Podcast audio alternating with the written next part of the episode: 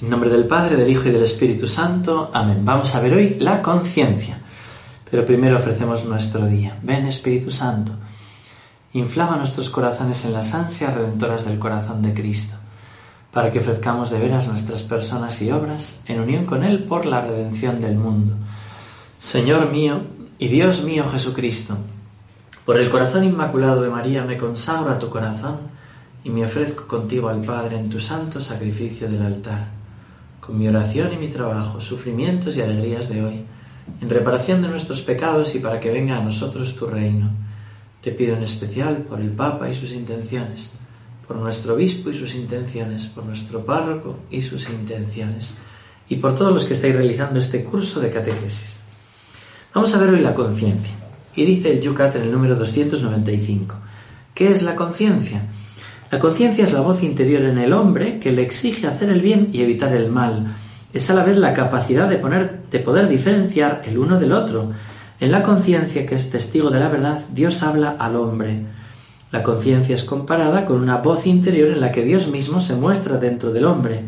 Es Dios quien se hace perceptible en la conciencia cuando decimos, esto no puedo conciliarlo con mi conciencia. Para un cristiano quiere decir, esto no lo puedo hacer en presencia de mi Creador por fidelidad a su conciencia, muchas personas han ido a la cárcel y han sido ejecutadas. ¿no? Yo primero me debo a mi conciencia, es decir, me debo a la voz de Dios, me debo al plan de Dios. Fijaros cómo lo define el compendio. La conciencia moral presente en lo íntimo de la persona es un juicio de la razón que en el momento oportuno impulsa al hombre a hacer el bien y a evitar el mal. Gracias a ella la persona humana percibe la cualidad moral de un acto a realizar o ya realizado, permitiéndole asumir la responsabilidad del mismo. Cuando escucha la conciencia moral, el hombre prudente puede sentir la voz de Dios que le habla. Fijaros, ¿no? Lo que dice la Iglesia. Cuando uno escucha interiormente su conciencia, escucha la voz de Dios que le habla. El hombre prudente, el hombre virtuoso, ¿no? Porque a veces puedes escuchar otras voces que son las de tu egoísmo, son las de eh, las del diablo, ¿no? Que también puede hablar y confundir eh, su voz, ¿no? Y es importante escuchar la voz de Dios dentro de nosotros. ¿Se puede obligar a alguien a hacer algo contra su conciencia? Dice el número 296. Nadie puede ser obligado a actuar contra su conciencia mientras su acción se sitúe dentro de los límites del bien común. Quien pasa por alto la conciencia de un hombre, la ignora y la presiona, atenta contra su dignidad.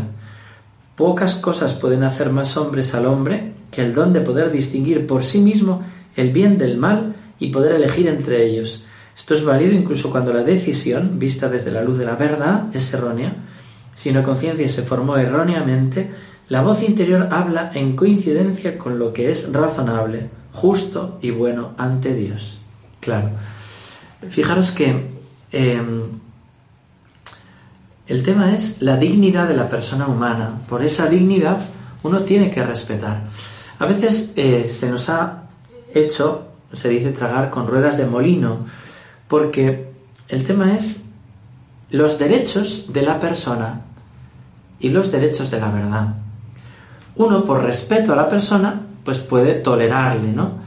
Pero el tema es que la verdad también tiene derechos que el error no tiene. Entonces, no, respétame. Ya, pero lo que usted está diciendo es apología del terrorismo. Entonces, usted no puede decir eso. Usted no puede matar a una persona, no, respeta mi conciencia, voy a matar a esa persona. Oiga, perdone, no. No, no, no. Porque esto es falso. Entonces yo le respetaré a usted como persona, pero sus ideas no las puedo respetar. ¿No? Entonces, ahí hay como una diferencia que es importante, ¿no? Fijaros lo que dice el compendio. ¿Qué supone la dignidad de la persona en relación con la conciencia moral? La dignidad de la persona humana supone la rectitud de la conciencia moral, es decir, que ésta se halle de acuerdo con lo que es justo y bueno según la razón y la ley de Dios.